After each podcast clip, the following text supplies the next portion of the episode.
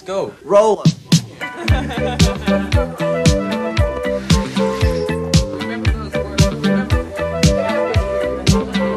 Hola amigas y amigos, les habla Mauricio de Medina y les doy la bienvenida a un episodio más de Aprende, ahorra e invierte. Te invito a escuchar el tema PayPal y el lanzamiento de su stablecoin, el resumen semanal de los mercados y la frase de la semana. ¡Empezamos!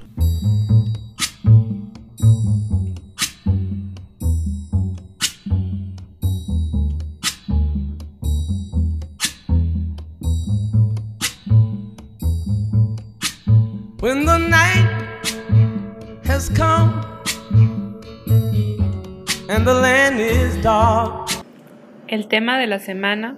¿Qué tal amigas y amigos? Les habla Mauricio de Medina en un nuevo episodio de Aprende, ahorra e invierte en esta sección que hemos llamado Mundo FinTech, donde como siempre me acompaña Daniel Camacho. ¿Cómo estás? Muy bien, Mauricio, gusto en verte. Qué bueno que nos eh, encontramos aquí de nuevo y gracias por invitarme una vez más. No, pues el gusto es tenerte para que sigamos navegando en este mundo de tecnología, que es algo con lo que vamos o ya estamos viviendo y eventualmente pues tenemos que entender cómo funciona para darle el uso apropiado a cada una de estas nuevas tendencias tecnológicas. Y Claro. quiero aprovechar para este episodio para hablar de algo que de una noticia más bien donde PayPal, esta empresa de pagos, eh, lanzó hace unos días una stablecoin. Claro.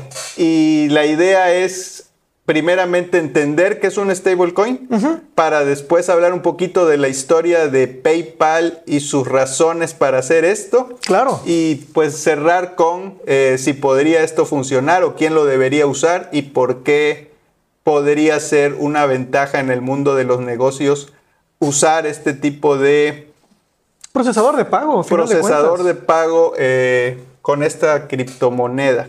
Bueno, en, eh, en ese caso específico vamos a terminar yo creo que la, la sesión de hoy hablando de hacia dónde va esta implementación y qué repercusiones va a tener. Pero, ¿qué te parece si empezamos primero definiendo qué es un stablecoin para que las personas puedan familiarizarse con el término? Eh, y vamos a abordarlo primero con la definición, ¿no? Pues eh, traduzcámoslo directamente. Es un activo estable. ¿Ok? Un activo estable no significa que siempre tiene el mismo valor, sino que su valor se mantiene estable. Un gran ejemplo para, para poder demostrar esto es, eh, digámoslo así, las personas creen que el precio del dólar cambia dos veces al día. En la mañana y en la tarde. ¿Por qué? Porque es cuando en el banco lo actualizan en las sucursales. Esto es obviamente erróneo, ¿no? El precio del dólar está fluctuando constantemente todo el tiempo, pero podemos establecerlo, digamos, de alguna forma como estable en el aspecto en que, digamos que de un día para otro no pasa de 18 pesos a 25 y de un día para otro no pasa de 18 pesos a 13. Tendrá cambios, obviamente, y su precio va, fluctuando, pero no es tan drástico, digamos. Entonces, un stablecoin es, en este caso, un coin o un token, pero digamos de coin, que mantiene un precio estable. Existen cuatro tipos de stablecoins, ¿ok? Cada uno con sus tipificaciones eh, o con sus eh, que asegúnes, pero en este caso nos vamos a enfocar en los que están respaldados por dinero. Los cuatro eh, tipos son eh, stablecoins algorítmicos, stablecoins de activos, stablecoins fiduciarios y stablecoins criptográficos. En este caso vamos a hablar de los que están respaldados por eh, dinero fiduciario. Y aquí cabe, ah, eh, ca- vale la pena hacer una aclaración muy específica. Si yo te pregunto qué es lo que respalda el valor del dólar o del peso, ¿sabemos la respuesta a esta situación? Sí. ¿Qué es lo que respalda el valor del dólar y del peso? Pues los gobiernos propios de estas monedas, ¿no? Que pueden emitir más dinero y obviamente pueden erigir ingresos basado en leyes que aplican en sus gobiernos, ¿sí? Entonces hay, Claro. hay ese tipo de respaldo, ¿sí? Completamente, Eh, pero un ¿qué respaldo de fe. Exactamente. La mayoría de las personas creen que hay un activo detrás de estas monedas, llamémosle dólar, peso, etcétera, cuando en realidad no lo existe. Esto dejó de ocurrir desde 1971, cuando Richard, eh, Nixon eh, creó el, el- el Nixon Shock, cuando eh, eliminaron el respaldo de dólar, de, de- de oro, a través del dólar. Entonces, cuando establecemos que lo que respalda el valor del dinero es la fe, pues básicamente lo que respalda el valor del dinero es nada, ¿no? Porque aquí en México la fe nos jugó mal en el 94. Yo tenía mil pesos y luego me dijeron que mil era uno. Este, Ese, ese caso es, es- es muy común y muy fácil de explicar. Entonces, Partimos de la confianza, digamos. De la Claro. confianza que debe existir en cualquier relación. eh, en cualquier tipo de negocio va a existir o se basa en Claro. la confianza, ¿sí? Ahora, esto no está mal, simplemente es establecerlo. Por ejemplo, no estamos diciendo que esté bien o mal, pero hay que entender que no hay ningún activo subyacente detrás de, estos, eh, de estas monedas, el dólar o el peso. Por lo tanto, tenemos que entender que si hay un criptoactivo que está respaldado por pesos y el peso está respaldado por nada más que fe, pues bueno, tenemos un activo que está respaldado en fe. Esto rompe un poco la fórmula de lo que se busca hacer con criptoactivos o con la tecnología blockchain. Para las personas que nos están escuchando, uno de los principales objetivos de la tecnología blockchain es pasar o, tener una transición de un sistema basado en fe, donde ahorita lo acabamos de, explicar, pues el, el dinero tiene valor a través de la fe, eh, para transicionar a un sistema basado en matemáticas. Es decir, este mundo utópico en el cual cuando yo te pregunto cuánto es 2 más 2, la, la respuesta no es, bueno, depende en qué sexenio, ¿verdad? Entonces, establecer algo matemático más allá de la fe nos da una certeza y una base muy sólida para poder trabajar. Entonces, un stablecoin, en este caso fiduciario, es todo stablecoin que está respaldado por un activo fiduciario, en este caso dinero. De tal manera que si yo te digo que, vamos a agarrar un ejemplo, Camacho Coin está respaldado por pesos, pues un Camacho Coin equivale a un peso. Y siempre va a tener este mismo valor. Entonces, eso es lo que podemos entender como un stablecoin. En este caso, vamos a hablar del caso de PayPal, que tiene el PYUSD, que pues por su misma definición está respaldado por dólares, de tal forma que un token de PayPal equivale a un dólar. Nunca va a tener una fluctuación de valor. Estamos hablando de una paridad uno a uno completamente. ¿Ok? Entonces, eso sería la definición de un stablecoin. Ahora, partamos de eh, cómo se puede mantener esta estabilidad para que entendamos que respaldarlo en fe no siempre es la mejor opción. Imagínate que tú me das eh, 100 pesos y yo a cambio te doy 100 unidades de Camacho Coin. Entonces, ¿cuánto vale cada unidad? Pues un peso. Si de repente tú te fijas en tu balance y ves que en lugar de 100 unidades de Camacho Coin, ahora tienes 200 unidades de Camacho Coin, ¿cuánto debería de ser tu saldo en pesos? Pues si es uno a uno, pues 200. ¿no? Exacto. Pero ahora estamos hablando de los stablecoins eh, algorítmicos. ¿Cómo funcionan estos? Pues muy sencillo. Imagínate que te digo que cada unidad vale un, un peso, pero luego te digo que cada unidad vale 50 centavos. Tú podrías pensar, perdí dinero, ¿verdad? Pero si te fijas, pasaste de tener 100 unidades a tener 200. tu balance sigue siendo 100. Bien, sí. Ahora imagínate que te digo que el valor de cada unidad en lugar de un peso ahora es dos pesos. Y tú te fijas en tu balance y sigues teniendo 100 pesos, pero ahora tienes solo 50, 50. unidades. Entonces hay muchas formas de poder mantener esta estabilidad. Lo que se hace a través de los stablecoins fiduciarios es que siempre exista una reserva. Esto es muy diferente a cómo funcionan los bancos. Los bancos el día de hoy funcionan con lo que se conoce como reserva fraccional bancaria. Para todas las personas que nos escuchan, si tú tienes 100 pesos en el banco, spoiler alert, en el banco no hay 100 pesos. El banco está obligado solamente a retener el 3% del dinero que tú les des. Entonces, aunque tú ves que tu saldo es de 100 pesos, el banco realmente solo tiene 3 pesos. Esto nos presenta muchos problemas de inflación. ¿Por qué? Porque estamos hablando de dinero digital que no está respaldado por dinero físico. Entonces entramos en el mundo de dinero de mentiras. Un stablecoin que está eh, candadeado, digamos, eh, bajo un respaldo uno a uno, nos presenta una, una preocupación. Primero que nada, ¿yo cómo sé que está respaldado? Y en el caso de PayPal, ellos muestran reservas. Entonces, digamos que si yo veo las reservas en dinero de PayPal, puedo estar seguro de que cada unidad que ellos estén emitiendo está respaldada por estas reservas. Y eso nos ayudaría a tener un poco más de confianza. Entonces, en lo general, así es como se puede definir un stablecoin y así es como podemos entender que funcionan. Pero en el caso de hoy estamos hablando de un stablecoin lanzado por PayPal. Entonces, ¿qué te parece si empezamos a hablar de PayPal y abordamos el tema directamente de esta empresa?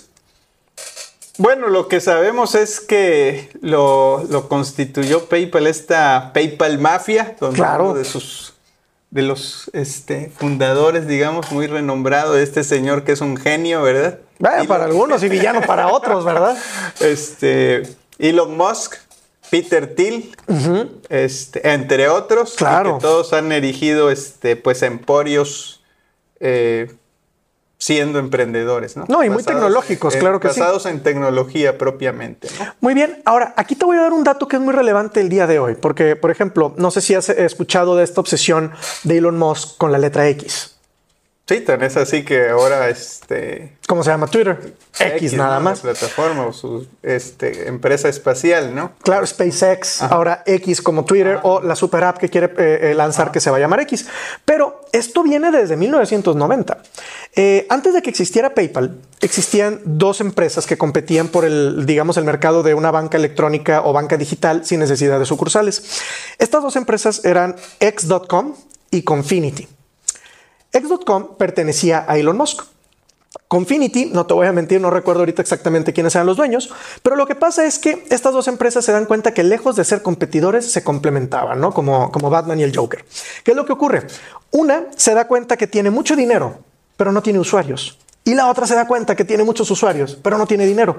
Entonces, en lugar de estar compitiendo, se dan cuenta que si unifican fuerzas, tendrán el éxito. Entonces, fusionan estas dos empresas y aquí viene la primera jugada de Elon Musk. La empresa resultante no se llamó ni Confinity ni tuvo un nombre nuevo o diferente. La empresa resultante se llamó X.com. ¿Por qué?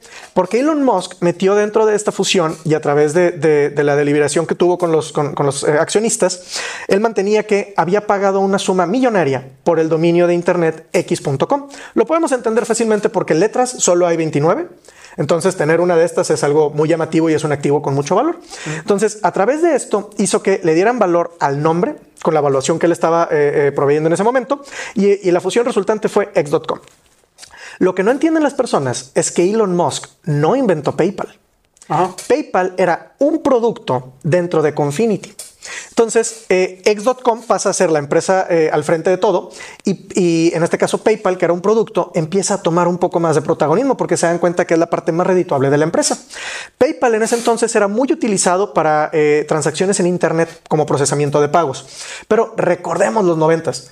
Amazon no es lo que conocemos el día de hoy. Las compras online no eran el volumen que tenemos hoy en día. Entonces, ¿qué era lo que existía más en ese entonces en Internet? No eran ventas o compras, sino subastas. En este caso, eBay era el principal proveedor de subastas en Internet y utilizaba como medio de pago PayPal.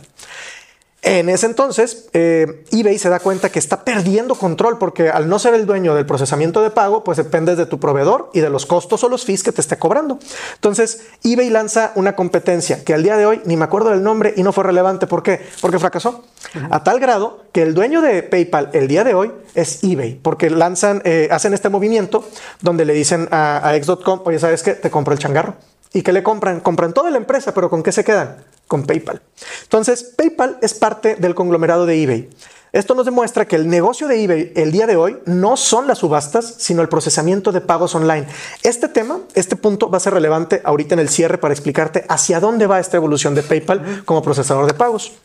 Entonces, eh, eBay eh, es el dueño de PayPal, pero empieza a tomar tanto protagonismo PayPal que lo dividen como una nueva empresa para que pueda cotizar en bolsa y que no sea solo un producto dentro de eBay. Entonces, PayPal se vuelve este monstruo de los procesa- eh, del procesamiento de pagos digitales. Y es aquí a donde, donde llegamos al siguiente avance. Si yo ya estoy haciendo procesamientos de pagos, ¿qué es lo que sigue para implementar? Y aquí te voy a dar un truco. ¿Quiénes inventaron este concepto de cobrarte con tarjeta usando tu teléfono?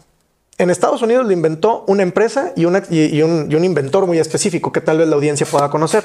¿Conoces esta empresa que se llamaba Block? Digamos Square, perdón. Digo, la recuerdo, no sé, no sé quién la, quién la llevó. Todo está conectado porque el fundador de, de Square, en ese caso, Square empezó con este concepto de conecta tu teléfono a través del de, el orificio para audífonos, este, un procesamiento, un procesador de pagos para tarjetas y fueron evolucionando muchísimo. Pero esta empresa fue fundada por, por Jack Dorsey. Ah, ok. El fundador de Twitter. Bueno, de los fundadores, sí. Ah, ah, no, esa historia también está increíble, pero fíjate lo que pasó. Estamos hablando de Square, pero ¿cómo se llama Square el día de hoy? Cambió de nombre. Sí, sí, sí, pero como casi nadie, nadie lo comenta, no, no lo ubico ahorita. Ahora, fíjate, te voy a decir el nombre y a ver si tú, tú adivinas hacia dónde va la evolución de este procesador de pagos. Square pasó a llamarse Square a llamarse Block. ok. ¿Por qué será? Blockchain. Entonces, si yo ya me dedico a procesamiento de pagos, implementar blockchain dentro de mi, de mi estrategia es el siguiente paso lógico y evolutivo. Entonces, podemos ver que cuando PayPal se encarga de procesamientos de pagos digitales, se da cuenta de que ahora Ahora que ellos son los dueños de, del procesamiento, hablemos de, desde el punto de vista de eBay. eBay no tenía un procesador de pago, adquiere un procesador de pago. Ahora PayPal es el procesador de pago. ¿Qué es lo que no tiene PayPal? Dinero. Porque proceso dólares, proceso euros, proceso pesos, proceso yuanes. Tengo proveedores de dinero. No tengo control ni en costos, ni en tasas, ni siquiera. Imagínate que eh, algún país entra en algún eh, problema político, geopolítico, incluso de guerras. El, la afectación que representa esto para PayPal. Ajá. Entonces, PayPal se da cuenta de que no tiene su propio dinero y que dice, ¿sabes qué? Voy a lanzarlo. Entonces, lanzan este producto que se llama PYUSD o PayPal eh, USD estableciendo que es un stablecoin es, eh, respaldado por el dólar. Uh -huh, ¿Ok? Uh -huh. Entonces, ¿qué es lo que eh, le permite este nuevo producto a PayPal? Pues bien sencillo. En lugar de ir con un banco central a que me, me dé servicios de dinero o que vaya con un banco privado a que me dé servicios de dinero, ¿qué es lo que hago? Utilizo mi propio dinero. Spoiler alert, esto no es para nada nuevo. Adivina uh -huh. quién ya hace este tipo de estrategias de decir, ¿sabes qué? En lugar de utilizar dinero de otras personas, uso mi dinero para dar servicios. ¿De qué empresa crees que podamos estar hablando? Uso mi propio dinero uh -huh. para dar servicios financieros en lugar de utilizar el dinero de otras personas. Pues hay varias empresas que pueden hacer eso. Tienes ahí una en tu arriba de tu libreta. ¿Qué tienes arriba de tu libreta? Eh, HP. Arriba. Ah, este. Apple. Apple, sí. ¿Cuál es el servicio que lanzó Apple hace dos años? La Apple Card. Uh -huh. ¿Cuánto dinero tiene Apple? Mucho. Trillones sí. de dólares literalmente sí. guardados sí. y en diferentes partes del mundo para no pagar impuestos. Entonces dice, ¿sabes qué? ¿Qué hago con este dinero? Pues le doy crédito a la gente. Sí, sí, sí, sí. Yo tengo el flujo, ellos no lo tienen. Uh -huh. Y el partnership que hicieron con, este caso fue, no fue JP Morgan, ¿cómo se llama? Fue con Goldman Sachs. Uh -huh. El partnership con Goldman Sachs fue para la infraestructura bancaria que les permitiera eh, trabajar eh, en, en, en, procesamiento de pagos, pero si te fijas, no fueron con, con Goldman Sachs a pedirles flujo. Ellos están utilizando su propio dinero para dar servicios a través de Goldman Sachs. Entonces, esta evolución la podemos ver muy sencilla. Si yo me dedico a procesar pagos y yo tengo mi propio dinero, imagínate el nivel de control que te da, control y autonomía que te da, decir, yo respaldo mi propio criptoactivo con mi propio dinero y las personas siguen utilizando mi servicio. Sí, sí, sí. Esto no es para nada nuevo, porque eh, el, el principal innovador en este tema en aquel entonces fue Mercado Libre. Mercado Libre se dio cuenta que sus usuarios, en este caso las personas que vendían, no solo los, lo, las personas que iban a comprar, decían, ¿sabes qué? Alguien ya me compró producto. Pero ese, eh, el dinero que entra, yo, tengo que yo tenía que reclamarlo con, con, Mercado Libre. Entonces Mercado Libre te decía, ¿sabes qué? Claro que puedes disponer de tu dinero, es tuyo, no pasa nada. Pero te doy mejores condiciones, te doy mejores plazos y te doy mejores precios y descuentos si ese dinero, en lugar de sacarlo, lo gastas dentro de mi, de mi establecimiento. Uh -huh. De esta forma, oye, imagínate que yo vendí unos tenis en Mercado Libre, me pagaron, pero con ese dinero me compré otros tenis en Mercado Libre. Uh -huh. ¿Cuál es la ventaja y la ganancia en este caso para Mercado Libre? Que el dinero nunca salió de ellos. Sí, sí, se vuelve en un banco. Esa es la gran ventaja. Y al día de hoy yo sigo recomendando Mercado Pago. ¿Por qué? Porque son todo, menos un banco. Curiosamente, por eso funcionan bien. No te traen problemas. Su aplicación es una maravilla. ¿Cuándo has escuchado que alguien hable bien de la aplicación de banco que tiene? Todo el mundo se queja. Okay. Todo el mundo habla de, oye, me, me, se tarda, está lenta, la contraseña no sirve, los updates, etcétera. Uh -huh. O sabes qué, me piden pagos mínimos, me piden montos mínimos, me piden usos específicos, me cobran anualidad. Y Mercado Pago que tiene no te cobra anualidad, te permite invertir con dinero a la vista y te da tasas muy competitivas. Encontramos aquí un patrón que cuando un prestador de servicios financieros no es un banco, ¿qué crees? Te da muy buen servicio encontramos el hilo negro. ¿Cuál es la, eh, eh, la, forma de resolver el problema con los bancos? Dejar de usar bancos. Y aquí lo encontramos. Entonces, fíjate cómo pasamos de Mercado Pago a PayPal. PayPal, ¿qué es lo que está haciendo? Lanza su propio token, tiene autonomía, uh -huh. tiene libertad y lo que estamos viendo es que está transicionando a procesamiento de pagos digitales en Web3. ¿Qué significa esto y qué te parece si lo manejamos como el siguiente paso hacia donde va PayPal? No sé si recuerdas tú eh, esta, digamos de moda, aunque no es una moda porque en ese, en ese año fue el boom. En 2022, no, 21, el, el boom no eran los NFTs. En 2021 el boom empezó a ser el metaverso. Entonces, imagínate que el metaverso, tratando de definirlo de una forma muy rudimentaria o rápida, es eh, un mundo digital donde tenemos interacciones más allá del plano físico. Entonces, vamos a plantear esta pregunta. Imagínate que estamos en el metaverso, el que tú quieras, puede ser el, el del tech, porque el tech tiene metaverso. Puede ser el de Facebook, porque también lo tienen, o puede ser el de Microsoft, que muchas personas no lo saben, pero se llama Minecraft. ¿Ok? Entonces, tenemos estos metaversos. ¿Qué pasa cuando yo quiero comprar algo dentro de estos metaversos? Y para esto te voy a explicar otro caso. Un gran ejemplo de metaverso que las personas no entienden como metaverso es Fortnite. ¿Ok? Dentro de Fortnite no solamente puedes jugar, sino que también puedes escuchar conciertos. Hubo una gran moda de conciertos de artistas que daban servicio dentro de, de, Fortnite. Pero si te acuerdas, Fortnite, regresando a Apple, tuvo una batalla legal con Apple directamente. ¿Te acuerdas por qué? A ver si te suena algo. No, no lo recuerdo. Muy bien. Eh, si entendemos la estructura o el modelo de negocio de Apple, eh, hablando de sus teléfonos o específicamente de la App Store, Apple le cobra a todas las empresas que trabajan dentro de su App Store el 30% de todo el dinero que ingresa. Esto va desde comprar la aplicación para descargarla, pero se extiende a que si un usuario adquirió eh, la aplicación a través de la App Store y dentro de esta aplicación hay microtransacciones, esas microtransacciones siguen siendo procesadas por Apple. Entonces imagínate que yo quiero comprar un skin dentro del juego, un item dentro del juego o una expansión dentro del juego. Apple se lleva el 30%. Y Fortnite empezó esta batalla legal donde decía, oye, ¿por qué? Entonces, imagínate cómo podrías evitar este procesamiento de pago por parte de Apple dentro de tu propio metaverso. Sí, sí. Pues utilizando un procesador de pagos dentro del metaverso. ¿Y qué es lo que necesito para tener un procesador de pagos que sea compatible con el metaverso? Que utilice encriptación. Y en este caso podemos ver que si PayPal está incursionando en el mundo de la encriptación con blockchain, Estamos hablando de que todos los pagos que se hagan dentro de metaversos van a poder ser a través de PayPal, porque aquí entra el factor de que PayPal ya es una marca muy reconocida. Entonces, tal vez muchas personas no escuchen o no sepan de otros tipos de criptoactivos más allá de Bitcoin, pero te puedo asegurar que la mayoría de las personas que usan Internet conocen, saben o han escuchado de PayPal. Entonces, imagínate que tú estás en un metaverso y que no sabes nada de este tipo de aplicativos. ¿Qué sería más, más lógico que utilizaras? ¿PayPal o algún otro tipo de procesamiento de pago con blockchain? Y esa es la respuesta. Todo el mundo sería por PayPal. Además de que podemos entenderlo muy sencillamente. Bitcoin no es que es una mala opción, para nada. De hecho, sigue siendo el rey de, los, de los activos digitales para cualquier persona que le preguntes. Pero tiene todavía un pequeño problema, una fluctuación de precio. Y esta fluctuación de precio, lejos de ser algo significativo, porque no es como que baje o suba 30% de valor en un día, tiene un precio tan grande que si yo te digo, oye, Bitcoin eh, aumentó o bajó 3% de valor, pues 3% no es mucho, ¿verdad?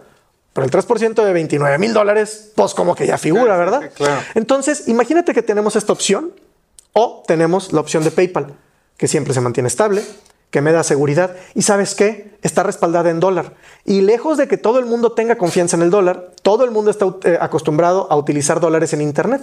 Entonces, vemos aquí que PayPal tiene una fórmula para el éxito muy bien planteada y que en mi opinión va a llevarse a cabo completamente. Entonces, esto podría ser, digamos, a grandes rasgos, la evolución de PayPal, cómo empezó buscando ser un banco sin sucursal. Eh, y, al día de hoy está buscando ser procesamiento de pago de criptoactivos, pero tal vez no utilizando los criptoactivos que ya conocemos, sino creando su propio criptoactivo, que está respaldado en dólares, lo cual lo hace muy llamativo. ¿Para qué? Para que la SEC de Estados Unidos le diga, ah, está basado en dólares, tienen mi bendición, todo está bien, no pasa nada malo. Entonces, ese es el panorama que tenemos hoy en día de acuerdo con PayPal y con lo que están haciendo.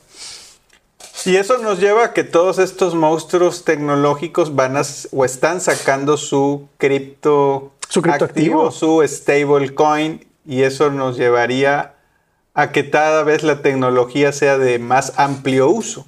Claro, de hecho, eh, tal vez eh, las personas que nos acompañan el día de hoy lo recuerden, no sé si tú te acuerdes, pero, ¿te acuerdas de Libra de Facebook? Sí, sí, de Facebook. Que ahorita ya se llama Diem. Tiene mucho sentido que antes de lanzar un metaverso quieras lanzar tu propio dinero, porque ahora todo lo que se consume en ese metaverso, ¿con qué lo pagas? Con tu propio dinero. Entonces, PayPal en este caso dice, ¿sabes qué? Yo para qué me tengo que preocupar por lanzar metaversos, mientras yo sé el dinero que la gente usa en los metaversos. Entonces podemos ver que Facebook por allá le estaba apuntando, por eso empezaron a crear su propio criptoactivo que si recuerdas bien estaba basado en blockchain.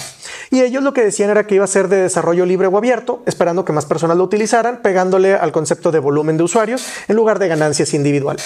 Entonces, si vemos que Facebook lo estaba eh, apuntando hacia, digamos, eh, su metaverso, lo podemos ver en otros aspectos también. Por ejemplo, ¿con qué puedo comprar cosas yo dentro de la red eh, de PlayStation? No compras con dólares, utilizas PlayStation Points. Y si estamos hablando de Xbox, no usas dólares, utilizas Xbox Points. Y es lo mismo con Nintendo y es lo mismo con Steam. No estamos tan lejos de este concepto. Incluso si nos vamos más atrás, ¿con qué se compraban las canciones dentro de iTunes originalmente? Con iTunes Points. Entonces, no estamos tan ajenos al concepto de que las empresas creen su propio dinero. Esto lo hemos visto en muchos elementos y simplemente estamos viendo evoluciones o adaptaciones del mismo concepto. ¿Y eso no se vuelve peligroso que le estemos dando el dinero a estas empresas privadas? Primero que nada, mientras no sean bancos, no es peligroso. ¿Por qué? Porque al menos yo sé que si PayPal, PayPal no es un banco. Ah, si, eso lo voy. si PayPal, si PayPal me dice que yo tengo 100 dólares, yo sé que tengo 100 dólares. Con el banco, yo sé que solo tiene 3. Esto es una gran diferencia. Bueno, en su momento que PayPal tenga los 100 dólares es un decir, porque los tienen que poner a trabajar en algo. No, Se esto es lo tienen que... apalancar en algo. Sí y Sería no. un error tener los 100 dólares sin usar. Lo que pasa es que no es dinero que está en una cuenta de ahorro, sino digamos dinero que está en una bóveda de respaldo. Para, vamos a plantearlo así, para que PayPal, vamos a entenderlo con la lógica, para que PayPal te diga, ten un PYUSD, quiere decir que en esa bóveda hay un dólar. Y cuando ese PYUSD regresa a PayPal, PayPal puede decir, ¿sabes qué? Ahora el dólar lo saco de la bóveda. Pero mientras este PYUSD esté en circulación y siendo utilizado por otros usuarios, está bloqueado completamente en su bóveda. ¿Cuál es la ventaja? Que PayPal tiene mucho dinero. Ellos no convirtieron todo su dinero a PYUSD. Ellos están convirtiendo solo lo que se usa. Oye, lo acabamos de lanzar. Solo nos pidieron los usuarios en total un millón de dólares de PYUSD. Ah, ¿sabes qué? De mis reservas empresariales, que son de billones de dólares, solo tomo un millón y lo meto acá. De tal forma que yo no necesito darle la vuelta ni generar intereses con este dinero, porque tengo dinero trabajando en otro lado. Este dinero no es para trabajar, es para dar respaldo. Entendámoslo de esta forma. Las personas creen que el dinero cuando se está ahorrando eh, está mal porque no está generando dinero. Una forma muy fácil de explicar lo que yo utilizo es, pues el ahorro no está diseñado para generar dinero, está diseñado para ahorrar. Entonces, mientras la estructura financiera de la empresa distinga qué dinero es de respaldo y qué dinero es para darle vuelta, todo está bien. Y mientras partamos del supuesto de que no es un banco, tendremos certeza de que tienen lo- el, el resguardo de este respaldo eh, en, en su totalidad. ¿Ok? Y eso para ya tratar de finalizar en todos estos conceptos, ¿a qué nos lleva? ¿Qué deberíamos estar pensando como usuarios finales? Ahorita, pues, no un usuario tiene su dinero fiat que va a, a, digamos, a cambiarlo o intercambiarlo por una de estas eh, stable coins donde hay un arbitraje de por medio Claro. y que para volverlo a usar fuera de la infraestructura, digamos que de PayPal o de los pagos de PayPal, lo tendría que volver a cambiar en el ciclo de vida. Ajá, digamos ajá. el ciclo de vida. Con el costo involucrado, ¿sí? Sí, claro, vamos a asumir que eh, siempre lo establezco. Todos estos elementos tienen un costo. eh, no hay que decir que son gratis. Sin embargo, son costos muy bajos por el tipo de infraestructura y tecnología que utilizan. Entonces, lejos de ser, eh, digamos, cuestiones de 7%, 10%, que en bancos es muy común que ocurran, o la última vez que pagaste con tarjeta y te dijeron es con el 4%, dices, ay, está muy caro. Cuando hablamos de costos en blockchain son del punto cero algo. O sea, son, son bajos, pero sí hay costos. Entonces, ¿hacia dónde nos lleva esto o qué pregunta nos, no- nos abre? Muy sencilla. ¿Por qué los gobiernos no están haciendo su propio stablecoin?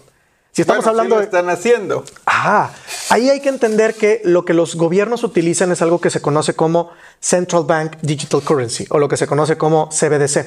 Pero ¿sabes cuál es el principal, la principal diferencia entre un stablecoin y un CBDC? Bueno, yo lo veo aquí que hay más regulación, digamos, debería haberla. Debería, claro. La cuestión de, aunque tú dices que no hay un subyacente, pues los gobiernos pues sí pueden decir, tengo la manera de recibir dinero porque puedo de alguna manera tal vez subir impuestos Claro. a una base que ya tengo ahí y de esa manera generar el dinero para poder hacerle frente a mis obligaciones. Quisiéramos pensar que así es, ¿verdad? Sí, es- bueno, Claro. es que así es, o sea, a ti te suben el impuesto y ¿qué haces? Cobro más. si a mí me suben los impuestos, pues yo tengo que cobrar más. Pero a lo que voy es, tendrías que pagarlos. ah, claro que sí. O sea, no hay mucho para dónde hacerse. Exacto. Ahora, los stablecoins eh, tienen una particularidad que los CBDCs no. Los stablecoins usan blockchain. Cuando los gobiernos te dicen que van a lanzar su propio dinero digital, pero no lo están usando con blockchain, pues es lo mismo. O sea, digamos que el problema del peso no es que sea físico, es que es peso. El problema del peso no es el formato en el que existe, sino las decisiones que toma la autoridad. Y en este ejemplo me encanta a mí plantearlo de esta forma. Eh, el dinero fiduciario es todo dinero, eh, es el dinero que no tiene valor y su valor depende de la fe, la fe que tenemos nosotros en la autoridad. Te reto a que le preguntes a cualquier persona si tiene fe en el gobierno actual que tenemos en México y cuando te digan que no, dale la misma respuesta que les digo yo. Sorpresa eres pobre, tu dinero no vale nada entonces. Entonces, ahí es a donde queremos llegar. Si el gobierno pudiera tomar mejores medidas en el caso de implementación de tecnología, sería tan sencillo como lo hizo PayPal. Si PayPal lo pudo hacer, ¿por qué el gobierno mexicano o el gobierno estadounidense no? Si ellos son los dueños del dinero. ¿Por qué no hacer su propio stablecoin con tecnología blockchain? Y ese es el problema, que si el gobierno de, de cualquier país dice quiero hacer dinero digital, excelente. Oye, ¿quieres usar blockchain? No pues me estás diciendo que quieres hacer dinero digital que no es seguro, que no es transparente, que no está controlado y lo más importante, que no es criptográfico. Entonces, ¿para qué quiero dinero digital que no sirve para nada? Esa es la pregunta que deberíamos plantearnos y yo creo que sería una gran oportunidad para que en la siguiente, eh, en el siguiente, eh, la siguiente sesión que tengamos podamos hablar de los CBDCs con casos prácticos, porque existen diferentes países que ya han incursionado en este tema y debemos de hablarlo como lo que es, ¿no? Una incursión de gobierno en esta tecnología con sus quehacegunes, cosas buenas y cosas malas, pero planteándolo desde un punto de vista muy neutral.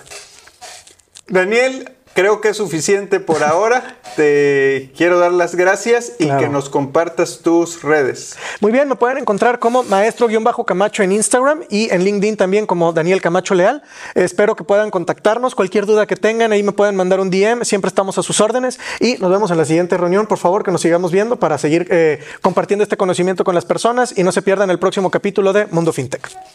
Ya lo dijo Daniel, a mí me encuentran como de Medina Mau en prácticamente todas las redes y nos vemos pronto. CETES, una oportunidad histórica. Encuentra en mi portal un curso en línea gratuito para que conozca su funcionamiento, su precio, sus ventajas, sus desventajas, dónde comprarlos y los diferentes productos de ahorro. No pierdas más tiempo y tómalo hoy en mauriciodemedina.com.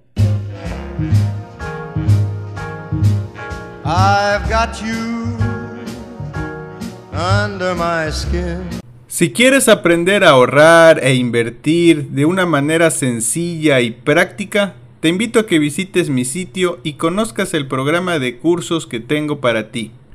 Esta serie de cursos tienen un enfoque integral que te llevará de la mano desde las finanzas personales hasta el diseño de portafolios de inversión que incluyen acciones, fondos, bonos y criptomonedas.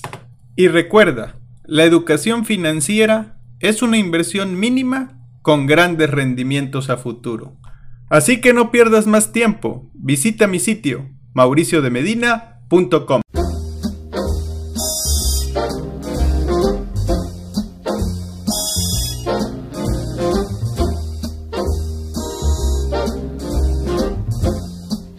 Resumen semanal del mercado.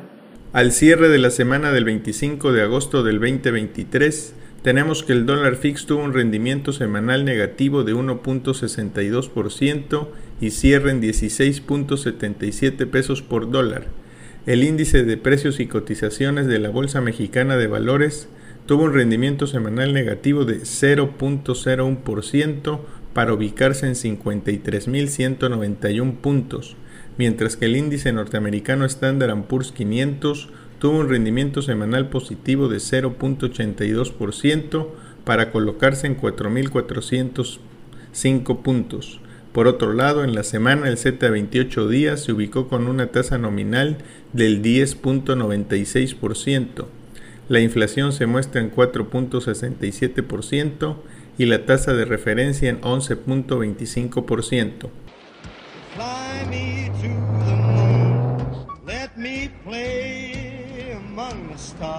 La frase de la semana.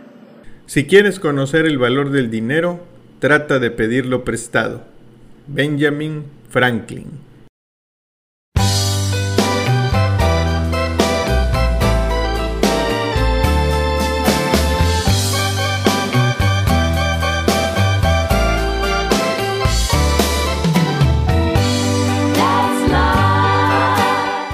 Gracias por escuchar este podcast semanal de Aprende, ahorra e invierte. Y si te ha gustado, comparte con tus conocidos.